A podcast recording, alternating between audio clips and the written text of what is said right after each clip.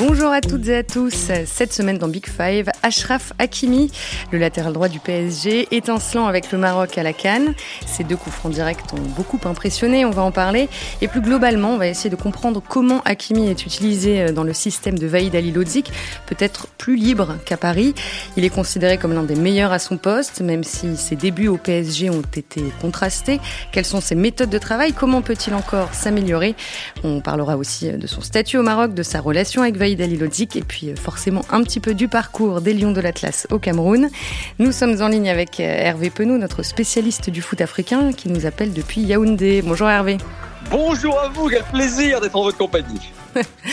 et quel plaisir d'être avec euh, Timothée Pinon, également notre confrère de France Football. Bonjour Timothée. Salut Marie, salut Hervé, bonjour à tous. Voilà, vous avez le casting et le menu. Maintenant, on peut commencer. C'est l'un des meilleurs joueurs depuis le début de la Cannes, indispensable au collectif marocain et auteur de deux buts magnifiques sur coup franc. Ashraf Hakimi vit un hiver radieux pour l'instant au Cameroun, après un automne un, peu plus compliqué à Paris. 23 ans, déjà 41 sélections avant le quart de finale contre l'Égypte dimanche 30 janvier. Pour commencer, j'aimerais qu'on revienne sur euh, ces deux coups francs inscrits euh, contre le Gabon en phase de poule et face au Malawi en huitième de finale. Deux coups francs assez similaires euh, tirés depuis la droite à une trentaine de mètres du but. Hakimi est devenu le premier joueur à marquer deux fois sur coup franc à la canne depuis le Camerounais Jérémy en 2008. Donc ça date. Euh, Hervé, dans quelle mesure tu as été euh, surpris de voir Hakimi briller de cette façon? Est-ce que c'était vraiment inattendu? Inattendu bah, de marquer deux coups francs de cette manière-là, oui, un, petit peu parce que c'est tellement rare que justement on peut pas, on peut pas s'y attendre. En revanche, ce qu'on sait, c'est qu'il a une très bonne qualité de pied. C'est un joueur qui, qui, en rajoute toujours un peu après l'entraînement, qui aime bien frapper au but. Malheureusement, au Paris Saint-Germain, d'ailleurs, je lui j'en ai parlé un moment.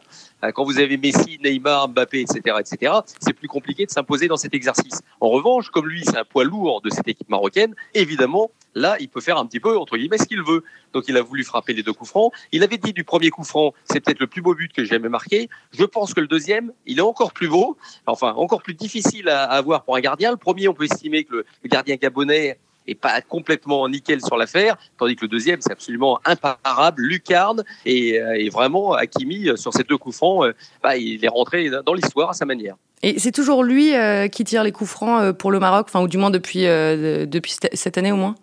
Euh, non, ça, dépend en fait, ça dépend euh, des positions. Vous pouvez avoir Bouffal qui tire des coups francs. Ils ont quelques quelques bons coups, euh, tireurs de coups francs, mais mais là de cette manière-là, du gauche là, c'est lui dans, dans cette dans ce, type de position. Alors son seul et unique but sur coup franc avant ça, c'était en juin dernier lors d'un amical contre le Burkina Faso, victoire 1-0. Timothée, c'est quelque chose qu'il travaille à l'entraînement depuis longtemps? Euh, pas selon les infos qu'on a eues, c'est ça qui est assez euh, marrant. Hervé là disait qu'il avait, il avait l'air de, de, plus pratiquer en sélection, mais en club, euh, les échos que l'on avait eus, que ce soit en provenance de, de, Madrid, bon Madrid il était vraiment tout jeune, donc la question ne se posait même pas. à Dortmund j'avais un peu moins de, de retour, mais à l'Inter il n'était pas parmi les tireurs de coups francs en fin de séance à s'exercer avec un mur un petit peu comme on peut les voir faire de temps en temps. Il y avait de très bons frappeurs, il y avait Eriksen notamment, donc la question se posait pas vraiment. Par contre, il travaillait beaucoup la finition sous Comté, donc euh, pied droit, pied gauche, etc. Donc beaucoup de séances de frappe et de finition, un petit peu comme pourrait le faire un attaquant, parce que Comté avait tendance à considérer que ses pistons étaient de, de véritables attaquants. Donc il travaillait devant le but, mais pas, euh, pas sur coup franc. Voilà, donc je pense que ça tient plus à une histoire de, de feeling et, de, et qu'en ce moment, il sent particulièrement bien le ballon. On le voit à la manière dont dont le ballon sort de son pied, tout simplement. On sent qu'il est en pleine, euh, en pleine confiance. Alors, je rappelle juste qu'il a été euh, formé au Real Madrid. Euh, tu l'as évoqué. Ensuite, il a rejoint Dortmund en 2018, l'Inter en 2020 et puis Paris l'été dernier. Donc, est-ce que son toucher de balle et peut-être la puissance de certaines de ses frappes laissaient entrevoir une aptitude particulière pour les coups francs? Ouais, quand même, je pense. Enfin, disons que, quand vous, vous parlez un petit peu aux gens qui, ont frappé des coups francs dans leur carrière ou aux gens qui ont interrogé les, frappeurs de coups francs, il y avait eu un papier récemment dans, dans l'équipe notamment, et bah, ce qui revient beaucoup, c'est cette histoire de, de, ouais, de la manière dont le ballon sort du pied du frappeur. C'est vraiment ça qui est intéressant. Et là, on sent que quand, euh, quand il jaillit du pied de d'Akimi, les trajectoires sont, sont parfaites, l'engagement qu'il met dans le ballon. Euh, et puis, encore une fois, voilà, il y a, y a cette histoire de de, feeling là, de ressenti, la manière dont vous sentez le ballon. Et puis il y a aussi une histoire, je pense, de, fraîcheur physique. C'est assez révélateur les, les coups francs. Beaucoup d'entraîneurs vous le diront. Euh, c'est quand même un, un, alors déjà quand vous le travaillez, c'est un exercice énergivore parce que parce que vous vous engagez pleinement et puis il y a une il y a une, une concentration qui doit être optimale. Et, beaucoup de coachs vous diront que c'est assez révélateur sur le l'état de, ouais, de fraîcheur physique et les dispositions athlétiques du garçon. Donc là, on a l'impression que tout s'aligne un petit peu. Ce que je veux dire, c'est qu'il y a une multitude de facteurs qui fait qu'en ce moment le ouais le ballon sort euh, super bien de son pied tout simplement. On va voir s'il en, il en remettra peut-être un, troisième euh, euh, lors de la suite de la Cannes. Euh, Hervé, le Maroc réalise un, joli parcours pour l'instant. Il est, sorti en tête de son groupe, de victoires contre le Ghana et les Comores, un nul de partout face au Gabon donc, et, puis ensuite le, Malawi en huitième. Est-ce que tu peux nous expliquer comment joue l'équipe de Vaïd Ali depuis le début de la compétition? C'est bon, un système qui est assez classique hein, de, la part de, de Vaïd hein, un 4-3-3 alors, il, évolue beaucoup en fonction des adversaires. Il faut savoir que lui euh, travaille beaucoup sur l'adversaire. Et donc après, met ses systèmes en jeu en fonction des adversaires. Mais de manière un peu globale, on va parler d'un 4-3-3 avec une pointe de base devant la défense. Après, des, attaquants qui rentrent intérieur. Bouffal, qui joue sur la gauche et qui a, pour mission un peu de venir percuter à l'intérieur. Il y a ouverture, évidemment, sur les latéraux, puisque Hakimi, sa force, c'est justement de pouvoir manger le couloir, parce qu'il a une grosse, grosse capacité d'accélération sur des longues distances. Il a, il a des stats très impressionnantes dans, dans ce domaine Donc euh, voilà, c'est pas révolutionnaire, hein, j'allais dire. enfin, euh, combien d'équipes aujourd'hui révolutionnent le jeu En revanche, tout est basé quand même sur l'état d'esprit, sur la volonté de travailler les uns pour les autres. C'est pour ça qu'il a emmené une équipe qui était peut-être inférieure individuellement à ce qu'il aurait pu, en se séparant de Ziyech, qu'il n'appréciait pas sur le plan humain, en se séparant de Mazraoui, par exemple, qui, qui, pouvait être aussi une alternative côté droit à Hakimi, quitte à mettre Hakimi à gauche, par exemple.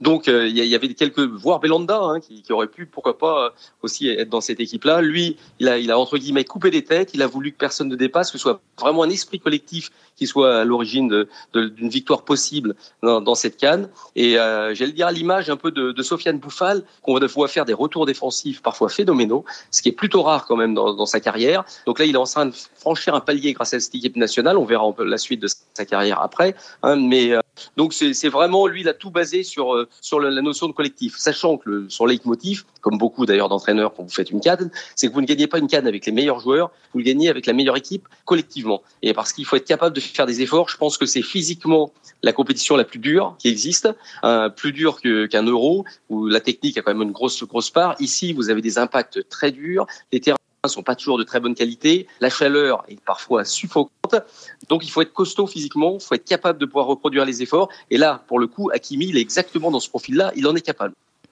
Timothée sur euh, le, le, le collectif euh, marocain? Ouais, non, non, je rejoins, je rejoins tout à fait euh, Hervé là-dedans, et, c'est ça qui est assez marrant parce que on a beaucoup parlé, même certains se faisaient la réflexion, ah tiens, le Maroc il joue peut-être à trois derrière et avec deux pistons, comme ça avait pu être le cas pour Hakimi à l'Inter et à Dortmund, donc c'était un peu la formule magique de dire, ah ben, ce mec-là il est, il est meilleur un cran plus haut, et dans les faits non, en fait le, le Maroc est à, est à quatre derrière, même s'il y a quelques déformations, et, et c'est ce qu'expliquait un petit peu Dan Perez dans, dans un papier tactique récemment, mais, mais tout ça pour dire que c'est plus une histoire de, de création d'espace que de système, en tout cas selon moi. Euh, ça dépend pas tant du 4-2-3-1. De... Ce, qui est, ce qui est important avec Hakimi, c'est la capacité que va avoir son coach à lui créer des espaces pour que lui s'engouffre là-dedans. C'est ce que disait Hervé, il est capable de, de, multiplier les courses et les longues courses, ce qui n'est pas donné à tout le monde.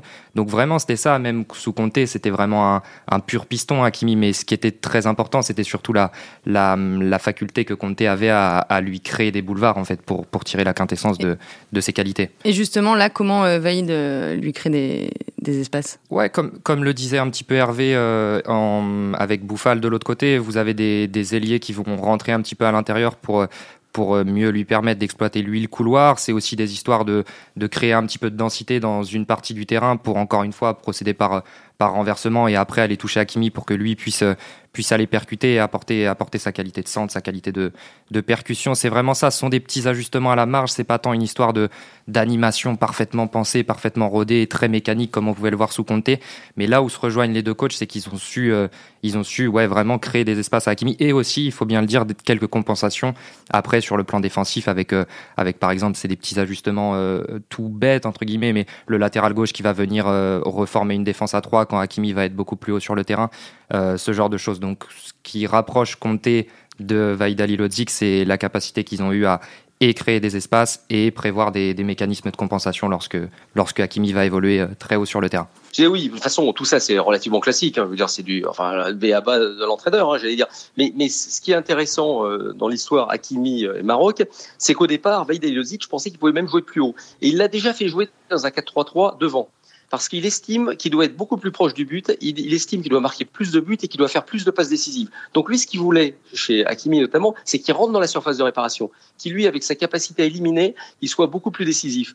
Et, euh, il avait, je me souviens très bien d'une conférence de presse, très longue conférence de presse que Vaïd Alilodzic avait donnée au, Maroc, on le voyant on le voyait expliquer exactement ce qu'il attendait de lui. Je veux que quand il part comme ça, il rentre intérieur, je veux qu'il provoque dans la surface de réparation, qualité de passe énorme, donc il doit donner beaucoup plus de buts, et en plus, il est capable de marquer parce que c'est quelqu'un qui est, qui est assez efficace devant le but, en fait, comme il l'a montré sur ses coups francs, parce qu'il a un côté un peu clinique aussi. Mais simplement, il fallait qu'il progresse euh, dans ce domaine-là encore. Et puis, il y a prise de confiance. Et là, aujourd'hui, on sent un joueur parfaitement confiance. Alors, bien sûr, il l'a gardé dans son poste de latéral, hein, ce qui n'a pas toujours été le cas, faut quand même le dire. Mais, euh, mais aujourd'hui, euh, on sent que ce niveau de confiance qu'il a pu atteindre, eh bien, ça lui permet bah, de, faire des choses qu'on ne le voit pas faire, évidemment, au Paris Saint-Germain, mais de fait, puisque vous n'avez pas tout à fait la même organisation, puis vous n'avez pas les mêmes joueurs devant vous. Hein, quand vous avez Messi devant vous, c'est pas tout à fait la même chose. Vous faites pas les mêmes courses que, dans cette équipe-là. Et il s'entend bien aussi avec euh, Selim Amala, le, le, milieu de terrain qui est un peu le piston côté droit, qui est un joueur, qui est un joueur aussi qui a une grosse capacité à faire des efforts, et il y a une très très bonne coordination entre les deux. Donc ça, c'est intéressant. Est-ce qu'on peut dire du coup que le, Maroc globalement est organisé en fonction de lui, de ses qualités? Timothée euh, en tout cas, je pense que Vaïd a très bien su identifier quels étaient ses, meilleurs éléments. Et puis les joueurs un petit peu différents. Hervé parlait de, Sofiane Bouffal euh, tout à l'heure. Euh, Hakimi dans un registre différent. Ce sont des joueurs, ouais, bon, ça, dépend de la manière dont on les appelle, mais différents, supérieurs. Enfin, on sent qu'il y, y, a quelque chose qui les rend singuliers. donc oui, oui, on peut il n'a pas organisé l'équipe autour de lui, on va peut-être pas exagérer et il faut peut-être pas euh, grossir le trait, mais en tout cas, il a bien identifié que Hakimi faisait partie de pas tout simplement des meilleurs joueurs de couloir euh, de la planète. Donc, euh, quand vous êtes un entraîneur un petit peu, bah, quand vous voulez tirer le meilleur de votre groupe, vous vous le mettez dans les meilleures dispositions, ouais. mais on peut pas non plus parler d'un meneur excentré. Non, je pense pas qu'on puisse parler de meneur excentré. C'est pas, c'est pas un latéral qui est dans le registre de, de Trent Alexander-Arnold, de Joao Cancelo, ce genre de, de profil-là. C'est tout à fait différent. C'est plus un mec qui est, qui est capable d'attaquer les espaces, même s'il a une très bonne qualité de pied et de pied gauche. On n'en parle pas suffisamment peut-être, mais ça lui permet parfois de, de trouver des bonnes passes intérieures. C'est, c'est un mec qui sait aussi s'insérer dans, dans des circuits de construction. Il est très très à l'aise techniquement. Ça vient aussi de, de la manière dont il a grandi et de la manière dont il a été formé parce que entre la rue et l'académie du Real ça peut donner un, mélange intéressant techniquement pour un joueur. Donc voilà il sait le faire mais non on peut pas parler de, meneur de jeu reculé non. C'est vrai qu'il a une très bonne vision du jeu. Bon il a un pied droit euh, top niveau on l'a vu. Mais, euh, c'est pas vous savez l'équipe elle est pas organisée autour de lui. Il faut bien comprendre que Vaïd il, organise son équipe autour de l'équipe. Voilà c'est surtout ça. Lui son but c'est d'avoir un jeu collectif qui, euh, qui soit capable d'être toujours performant métier X, Y euh, ou Z. Et euh, aujourd'hui, il a réussi à trouver ça. Et à l'intérieur, évidemment, il y a des joueurs qui sont supérieurs aux autres. Ça, c'est une chose. Et c'est peut-être aujourd'hui le meilleur joueur du Maroc, évidemment, c'est lui. Donc, euh, il faut le mettre en valeur. En revanche, le poste qu'il occupe, évidemment, on ne fait pas le centre du jeu, de fait. Même s'il a une, importance capitale, parce que ces, débordements sont capables de, créer de l'espace pour ses attaquants, justement, qui eux vont, profiter un peu de ces, courses pour, pour, trouver des espaces intéressants dans les surfaces. Mais mais sinon, on va pas dire une équipe. C'est pas une équipe faite pour Hakimi. Elle est faite, comme je le disais tout à l'heure, beaucoup aussi en fonction des adversaires, parce qu'il y a un, énorme travail sur le sur l'adversaire, donc qui permet après de, trouver quelques ajustements en fonction des des, des, des, opposants. On l'avait vu avec contre le Ghana, par exemple, sachant qu'André Ayou est un bon joueur de tête, c'est difficile à, prendre dans, ce domaine-là. Il avait changé sa, sa pointe basse. Sofiane Amrabat était sur le sur le sur le banc. Alors que c'est un joueur qui est vraiment de, de très haut niveau. C'est un très très bon joueur, très très bon milieu défensif, qui euh, qui lui équilibre aussi l'équipe à sa manière.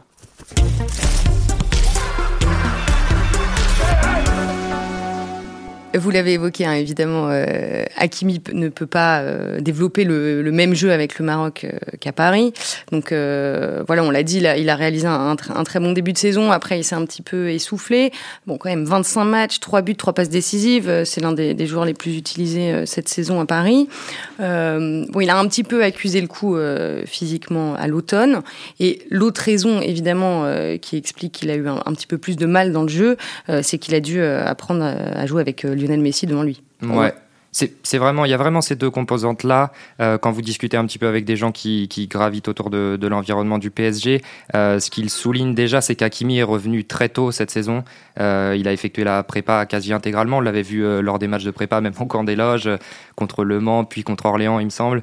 Ce qui n'est pas le cas de toutes les stars du PSG, loin s'en faut. En plus, il me semble qu'il avait joué un match de sélection fin juin, quelque chose comme ça, fin courant juin. Donc il a vraiment une très très contre le Burkina, oui, bah, quand il avait marqué son premier coup franc. Exactement. Il a eu très peu de vacances, sachant qu'il a été utilisé jusqu'à la fin de la saison euh, par Antonio Conte, alors même que l'Inter était champion, parce que bah, Conte veut gagner tous les matchs, tout simplement, donc il n'a pas pu souffler beaucoup.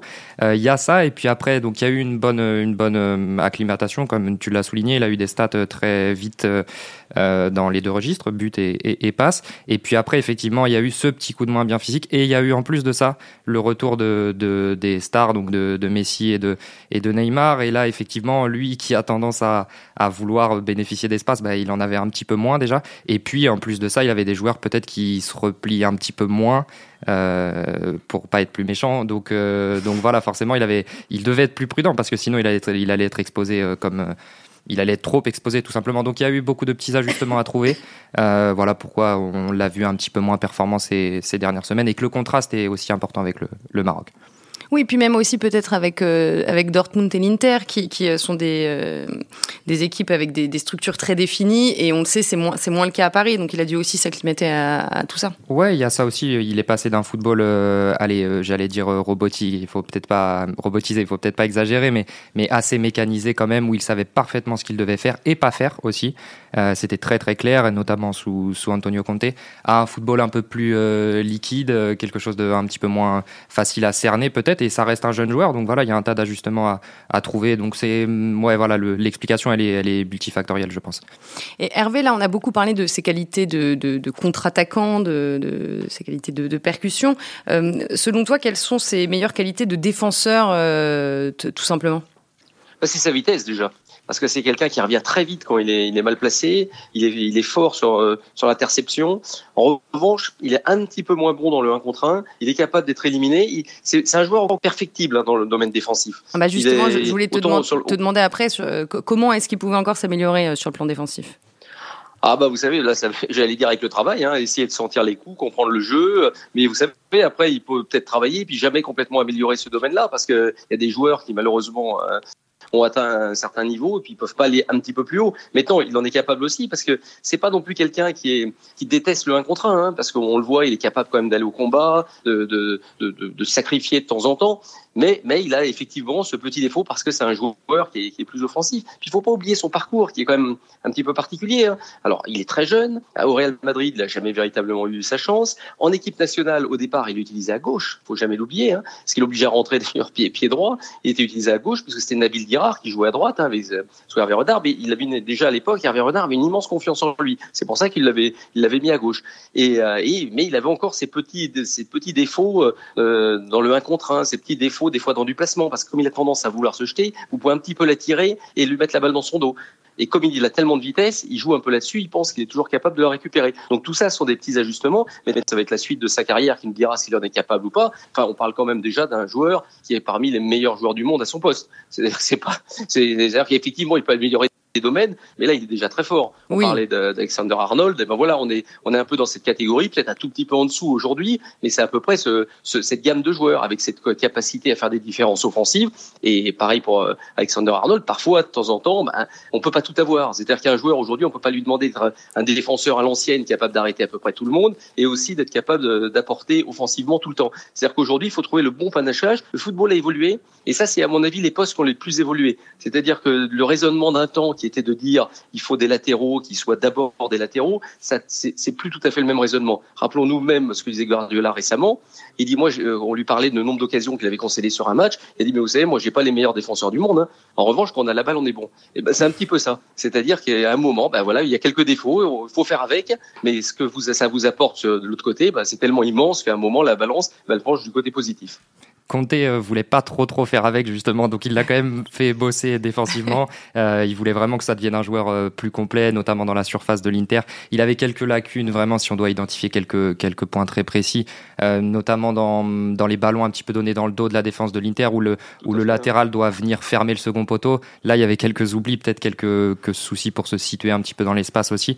Donc il l'a beaucoup beaucoup fait bosser. Et là encore sur des séances individuelles, chose qui se fait pas dans tous les clubs, où c'était vraiment du du, quasi du 1 contre 1 ou du 2 contre 2 ou, du, ou des situations de centre à répétition où les mecs devaient, devaient défendre. Euh, donc ça l'a quand même fait un petit peu progresser de, de ce point de vue-là. Mais, mais effectivement, il a encore quelques, quelques petites lacunes à gommer. Et, et sinon, bah, ce serait tout simplement le, le, meilleur latéral droit de la planète. Il n'y aurait même plus de débat. Donc euh, laissons-lui une petite marge de, de, progression et, et aussi parce qu'il faut pas oublier qu'à l'Inter, il a eu des difficultés une période. C'est-à-dire qu'au début, c'est très bien, il très bien parti, et après, il était un peu plus en difficulté. Bah, pourquoi? Parce que évidemment, c'est assez logique, lui, qui, est aspiré vers l'avant. Bah, à un moment, surtout quand vous connaissez Conte, lui, il est sur sur de la précision d'horloger, donc il faut, vraiment faire très très attention. Et lui, il est peut-être pas complètement dans, dans ce domaine-là, Hakimi encore, mais c'est un jeune joueur, il a le temps de progresser. Après, il va falloir savoir ce qu'on lui demande aussi au Paris Saint-Germain. Quels sont le rôle, par exemple, sur si vous avez des sentinelles qui doivent couvrir derrière lui, comment comment tout ça se, se, met en place. Hein. Mais ça, c'est ce qu'on appelle, voilà, c'est ça le vrai travail collectif dans une équipe. Hein. C'est euh, comment les uns arrivent à compenser pour les autres. Mais lui, pour mettre en valeur, ce qui fait déjà sa force, c'est cette capacité à multiplier les efforts et, et, et, puis à donner des passes décisives et à marquer. Donc euh, déjà, il, il s'est amélioré là-dessus il s'est amélioré déjà sur le plan défensif. Et puis, euh, comme le disait Timothée, à partir du moment où vous avez compté qu'il vous prend individuellement pour des séances précises, à un moment, euh, vous progressez.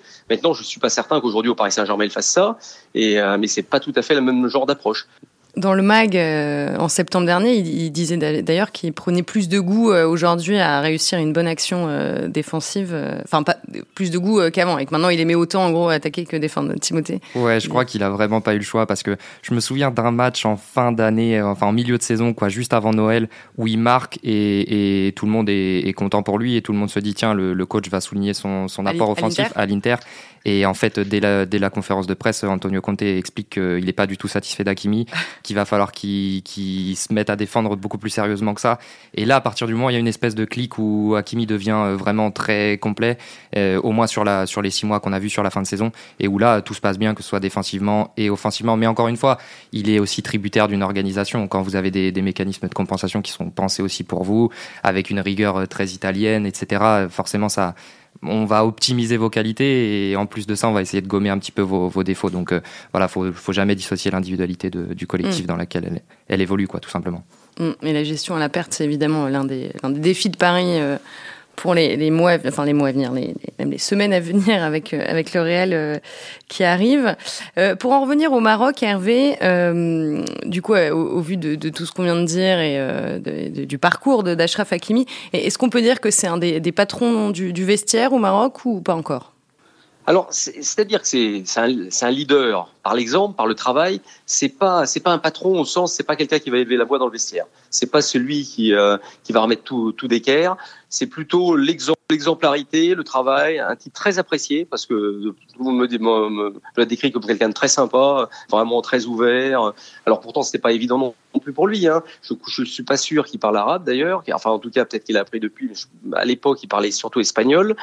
Euh, donc c'était pas non plus très simple de, de s'insérer dans un groupe quand, ouais, quand vous avez il y avait beaucoup de néerlandophones, vous aviez des francophones, vous aviez lui il parle pas français, parle très peu français, euh, il parle pas néerlandais évidemment, il parle pas ben, il parlait euh, pas très bien arabe je pense à, l'époque. Alors peut-être que maintenant il a progressé. Donc lui c'est espagnol. Donc ça c'est pas simple aussi vous entrez dans une équipe et il y a peu de gens. Alors vous aviez Bounou qui parle espagnol bien sûr, le gardien de Séville, mais lui en plus qui parle 25 langues donc il pouvait à peu près parler à tout le monde.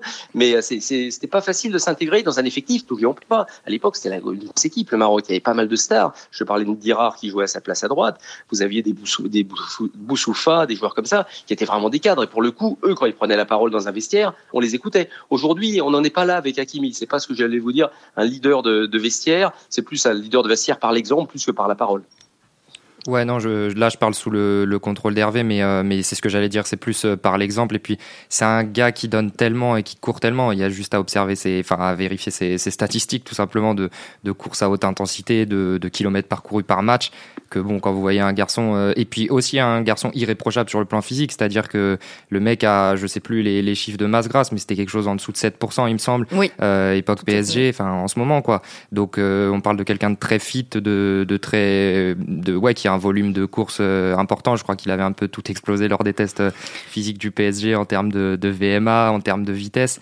Donc, il, euh... il, a détenu pendant longtemps, en tout cas, le, le, le record du sprint en, en, Bundesliga. Je crois qu'il est allé jusqu'à 36 km/h. Ouais, voilà, ça me, ça me surprend pas du tout. Et puis, euh, c'est quelqu'un qui s'intègre très bien dans les vestiaires euh, où il passe. Effectivement, à l'Inter, il était très proche de, des hispanophones, un petit peu par la force des choses, mais il s'entendait également très bien avec, avec Romelu Lukaku, par exemple. Il s'est très vite fondu dans le dans l'effectif de l'Inter. Il a su prendre ses marques rapidement. Et puis, c'est resté à sa place aussi. Voilà, il est. Non, vraiment, je pense là, que c'est. Et là, un maintenant, peu au PSG, par exemple, il s'entend particulièrement bien avec Kylian Mbappé Ouais, il s'entend très bien avec euh, Mbappé. Ça a tout de suite euh, cliqué sans qu'on sache trop pourquoi, mais ils sont de la même génération déjà, d'une part, et puis ils ont quelques centres d'intérêt commun. Et a priori, oui, ils sont quand même, ils passent beaucoup de temps ensemble, que ce soit au centre d'entraînement ou ou en dehors. Euh, voilà, donc ça a très vite matché avec il voulait, lui. Il voulait peut-être peut avoir des conseils. Il voulait peut-être avoir des conseils sur le Real Madrid. Peut-être peut qu'il voulait avoir quelques tips euh, de ce point de vue-là, ouais. Et puis comme Kylian parle espagnol, ça, ça aide aussi. et, et Hervé, avec Vaïd, ça se passe comment? Super bien. Vaïd l'adore. Il, euh, parce qu'il estime que vraiment c'est quelqu'un qui écoute, qui, euh, qui fait à peu près ce, ce, que, ce, que, lui il peut lui demander. Il l'apprécie, il considère comme le, le, meilleur ou le deuxième meilleur arrière droit du monde avec euh, Alexander Arnold. Pour lui, sont les deux meilleurs à ce poste-là. Donc euh, non, ça se passe très très bien. Et, puis c'est quelqu'un de calme. Vous savez, Hakimi, c'est pas, il la ramène pas. Alors des fois, il peut un peu être boudeur bah, quand il est pas content de quelque chose, mais comme tout le monde, hein, c'est c'est pas propre à, lui, c'est propre à, l'être humain, on va dire. Et, euh, et puis il a l'être humain qui est, qui est quand même aussi la star de l'équipe du Maroc. Hein. Donc, peut se permettre aussi parfois euh, certaines attitudes, mais, c'est très très rare. Hein. C'est vraiment, euh, je vous le dis, on le décrit vraiment comme quelqu'un de bien et surtout à l'écoute de son entraîneur. Et donc ça, ça c'est capital. Et pour pour euh, pour Vaïd, qui a, eu, qui a beaucoup de discussions aussi avec lui. En plus, qu'il lui avait dit, je vous, vous l'expliquais précédemment, qu'à un moment, il faut qu'il soit un peu plus, plus proche du but, qu'il soit capable de délivrer des passes décisives, tu dois faire beaucoup plus. Et ben, tout ça, il écoute, il emmagasine. Et puis aujourd'hui, on voit le Hakimi euh, version Maroc, qui est vraiment celui, celui qui est, qui est finalement le plus performant. Jusqu'à présent, avec le Paris Saint-Germain, on a vu un, un, très bon Hakimi début de saison, un peu plus de difficultés après, mais là, pour le coup, on est dans une équipe qui collectivement, on n'est pas du chez du Conte ou du Vaïd Alilodzic. C'est un peu plus incertain, on va dire. Donc là, il, mais il monte, il monte peut-être en puissance pour le, pour le printemps. Ah, c'est possible, ça c'est une, une possibilité. Et puis vous savez, il a 23 ans, il vient dans un nouveau club, vous arrivez au Paris Saint-Germain, la vie est belle à Paris aussi. Donc il y a plein de choses qui font que bah, parfois euh, euh, il y a des tentations, puis c'est pas toujours très très simple de, complètement s'intégrer dans un dans un vestiaire comme celui du Paris Saint-Germain, même si ça s'est très bien placé. Et puis ça, pour le coup, quand vous êtes avec Kylian Mbappé, ça, ça vous aide, hein, vous, vous encore plus vite. On l'avait vu d'ailleurs, Kylian Mbappé a fait un tweet après son but, hein, euh, après son son coup franc, donc ça ça l'a fait réagir. D'ailleurs, il était très content. Il dit ah mais Kylian c'est mon ami, etc., etc. Donc euh, effectivement, lui maintenant dans ce vestiaire là, eh bien il faut maintenant vous avez un peu des hauts et des bas dans, dans un début de carrière, et puis et puis se mettre un peu dans, dans, le rythme. Il a été un peu comme le Paris Saint-Germain, c'est-à-dire qu'il y a eu des moments très forts, puis des moments un peu plus, un peu plus difficiles. Ouais, non, non, je rejoins tout, tout à fait Hervé. Je trouve qu'il y a, il y a un petit côté un peu paradoxal avec Hakimi quand vous vous intéressez euh, à, à, lui, à son caractère et à sa manière de, de réagir aux situations en match, parce que il est très solide mentalement. Je me souviens que il a commis quelques erreurs avec l'Inter, mais ça, ça, dans la foulée, il se reprenait très bien. Ça, il perdait pas le Ça fil de son match pour autant. euh. Voilà, je me souviens d'une passe en retrait un peu euh, approximative sur la pelouse du Real Madrid. En plus, c'est son ancien club, donc certains seraient un peu effondrés. Lui, il a continué de, de faire son match. Il n'avait pas excellé ce soir-là, mais voilà. Et, à côté de ça, paradoxalement, c'est un mec qui a besoin de beaucoup d'affection aussi. Et c'est pour ça que je trouve que des coachs comme Conte ou comme Ali Lodzik, je pense, sont un peu pas fait pour entraîner ce mec-là, mais en tout cas lui correspondent bien mm. parce qu'ils savent un petit peu, voilà, euh, lui tirer les oreilles quand il faut, lui donner des signes d'affection quand il faut aussi. Et, pour ça, euh, là, là encore, euh, Hervé le connaît probablement, même certainement mieux que moi, mais, mais Vaïd est fort pour ça parce que je me souviens que nous, on l'avait interviewé dans le cadre d'un sujet dribbleur avec Antoine qui est, qui est ici et, et Vaïd parlait de sa gestion de Sofiane Bouffal et de, de comment il devait un petit peu composer avec ces individualités-là. Même à l'époque, on parlait de Ziyech aussi. Et, et voilà, on avait senti que c'était euh, c'était justement ce mélange-là entre beaucoup de rigueur, mais en même temps euh, de l'affection pour ses joueurs. Et on l'a bien vu de toute façon dans la manière dont célèbre euh, leur but le Maroc. Hakimi est venu voir le coach. exactement ce que je voulais dire. Voir le coach Hakimi a traversé tout le terrain pour aller saluer Veil. Voilà, je pense qu'il y a une vraie relation quand même entre les deux qui s'est qui s'est tissée au fil des, des matchs et de la compétition, quoi. Hervé, le mot de la fin. Euh, comment tu sens euh, le Maroc de Vaïd par rapport aux autres quarts de finalistes là, pour, la, pour la suite de la Cannes? Bah, on a l'impression que c'est quand même l'équipe qui, qui, semble la plus forte collectivement hein, depuis le début de la Cannes. Mais non, j'oublie pas quand même que c'est à peu près surprise sur surprise dans cette, dans cette compétition. Ça va pas être simple. L'Égypte, moi je les attendais pas à ce niveau. Ils ont fait un début de compétition très poussif Hein. Ils sortent d'un groupe qui était assez faible, mais ils perdent un match en cours de route. Et puis finalement, ils sortent un peu le match qu'il fallait contre la Côte d'Ivoire, qui paraissait pour le coup assez en train de monter en puissance. Donc le Maroc, c'est quand même sur les quatre matchs, s'il faut sortir un aujourd'hui, on aura tendance à parler du Maroc. Maintenant, on a parlé du Nigeria après la phase de poule. Ils sont déjà à la maison. Alors, je me méfie très largement, mais euh, j'ai la sensation quand même qu'ils sont, ils me semblent un peu supérieurs à l'Égypte. L'Égypte, vous aurez un Mohamed Salah qui sera, qui donnera un peu le ton de la performance, euh, la performance égyptienne. Mais de l'autre côté, je trouve qu'il y a plus de solutions. Vous avez un peu plus de, de choix, plus de capacité à faire des différences devant. Maintenant, ça va être, euh, ça va pas être simple non plus parce que ça va se jouer mm. à Japoma, il va peut-être faire 35 degrés et là, va falloir physiquement être très très fort. Donc euh, non, euh, pardon, à, Douala, mais il, peut, il va faire une grosse aussi, à, pardon, à Yaoundé, mais il va faire aussi une grosse. Voilà, j'y arrive, j'y arrive. Mais il va, il va faire chaud et l'horaire va peut-être jouera aussi un rôle dans l'après-midi comme ça. Donc tout ça, ben, on, le verra, hein, on le verra demain. Ça, ce sera encore un match serré parce qu'il n'y a que des matchs serrés depuis le début de la, la compétition, surtout dans les phases d'élimination directe. Euh, mais pour l'avantage quand même qu'a le Maroc, à mon avis, et surtout dans ces conditions-là, est-ce qu'il sera décisif? J'en sais rien. C'est de pas avoir eu de, de, tir au but et de prolongation. Et ils ont en plus un jour de repos en plus. Voilà, ça c'est mm. quand même un élément important dans ce type de compétition. Eh bien, le Maroc contre l'Égypte, ce sera euh, donc le, dimanche 30 janvier à 16h. Euh, bon, Hervé, t'es tout pardonné parce que le programme n'a pas arrêté de changer, euh, les horaires, les terrains et tout. Donc, on s'y est un petit peu perdu nous aussi.